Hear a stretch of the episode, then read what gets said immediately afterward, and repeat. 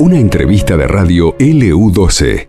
Noticia durante el fin de semana, hechos mm, tristes, lamentables, algunos como lo que sucedió, por ejemplo, en Puerto Santa Cruz, ¿no? Con, eh, bueno, la muerte de Mauro Barría, un chico de apenas 18 años, eh, fallecido después de ser atropellado por un camión.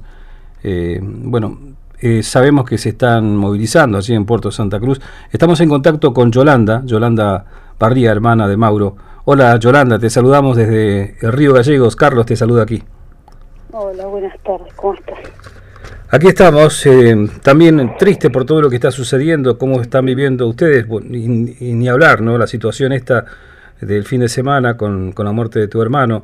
Y hoy conocíamos esta información, ¿no? Sabemos que, la persona que manejaba ese camión está, entendemos todavía, eh, detenido, ¿no? Pero no, no, no, no está detenido. Ah, ¿no está detenido?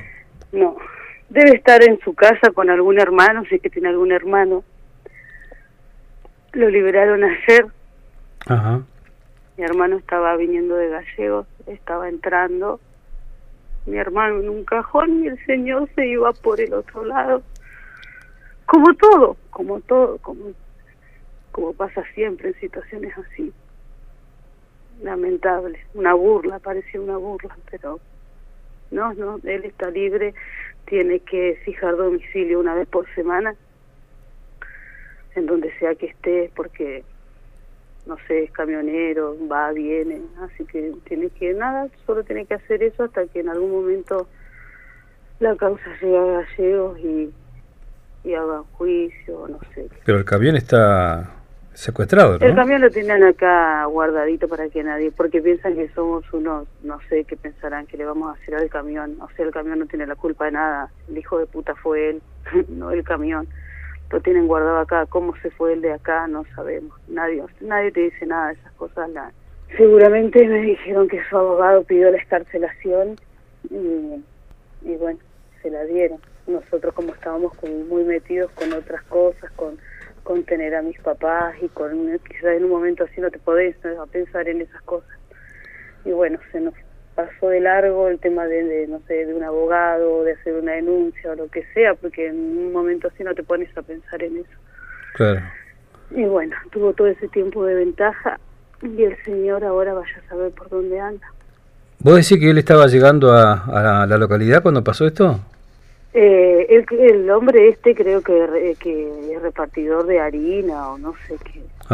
Eh, calculamos que se estaba yendo porque, bueno, cuando lo atropelló Mauro, solamente bajó a ver, pidió a los gritos, se supone que, que llamé en una ambulancia, se subió al camión y se iba. Uno de los chicos que, que llegó ahí al lugar y que vio todo, eh, cuando llegó un policía le dijo que lo parara el camión que se estaba yendo y lo frenaron en la entrada. ¿Tu hermano falleció ahí, mismo cuando llegó al hospital o falleció en el momento? No, en el momento. ¿En el momento? ¿Cómo se enteraron ustedes? ¿Le avisaron enseguida? ¿Se conocen todos ahí? Y acá es un pueblo chico, que todo el mundo se conoce. Y creo que hasta el momento habemos muchos todavía no lo podemos ver. 18 años tenía. 18. ¿A qué se dedicaba él, Yolanda? Trabajaba en la música, como todos. Ajá. Decime, ¿por qué este, están buscando ese pendrive que, que le pertenecía a tu hermano? No, son... Eh, él llevaba su mochilita, un equipito chiquito donde escuchaba música. A él no le gustaba mucho sacarse fotos.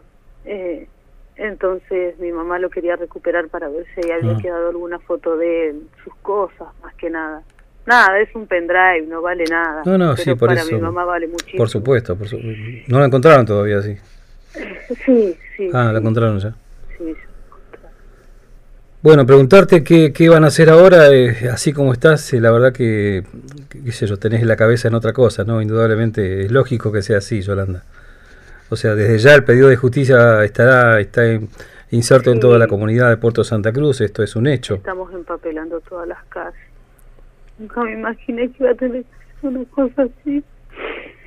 Siempre pensando qué hacíamos con él, que era el más chico, si a mis papás se pasaba algo y al final esto al revés. ¿Cuántos hermanos son? Que, cinco. Cinco hermanos. Él, él eh, era el menor. Era el más chico. Era el más chico de todos. Y claro, el más chiquito y lo mimaban todo, como sucede en toda familia, ¿no?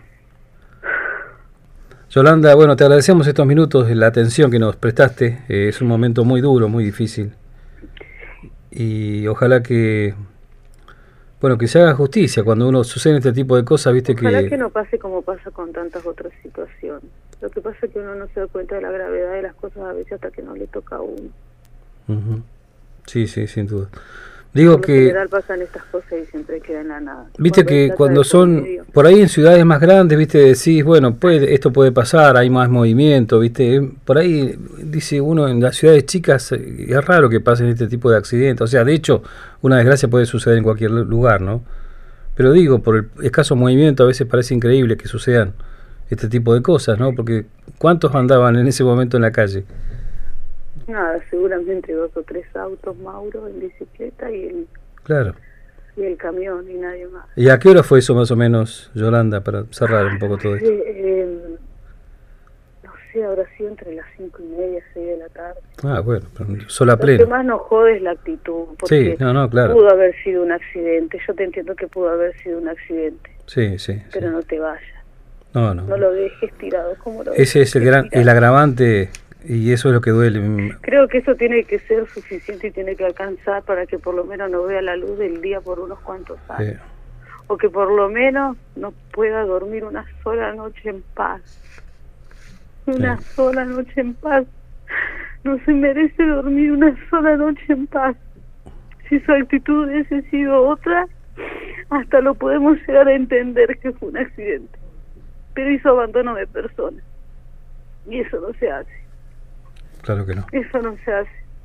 Ni con un chico, ni con un grande, no se hace con nadie. Y me parece, me pidieron que tengo que conseguir testigos, me pidieron un montón de cosas. Dale, lo dejaste tirado y te fuiste, no alcanza con eso para meterlo preso, no alcanza. ¿Y testigos? Nadie, ¿no? Sí, sí, hay testigos, pero creo que son algunos chicos menores de edad. Ah, claro. No sé cómo se manejan con esas cosas. Hay un par de gente grande y demás. Y él salió libre porque él declaró. ¿Quién más quería que declare? Dice, mi hermano me lo dejaste tirado en la calle. Eh, ¿Qué crees que lo mandé mi hermano a declarar? Obviamente que iba a ser el único que iba a declarar y no se iba a, a- a- no se iba a declarar culpable. Era lógico, del momento en que te, que te quisiste ir no te ibas a declarar culpable. ujú. Quisiera aunque sea conocerle la cara y poder mostrarle una foto de mi hermano para que vea la cagada que se mandó. Sin duda. Yolanda, te mandamos un abrazo muy grande. Gracias por tus minutos brindados a la radio. No, gracias a usted. Yolanda Barría es eh, hermana de Mauro, este jovencito de 18 años que murió este pasado fin de semana en Puerto Santa Cruz, atropellado por un camión. Este hombre es oriundo de La Pampa y recién nos decía, ¿no? Eh, Yolanda está recuperó la libertad, tendrá que fijar domicilio y veremos cómo sigue la causa. Esto pasó en LU12, AM680 y FM Láser 92.9.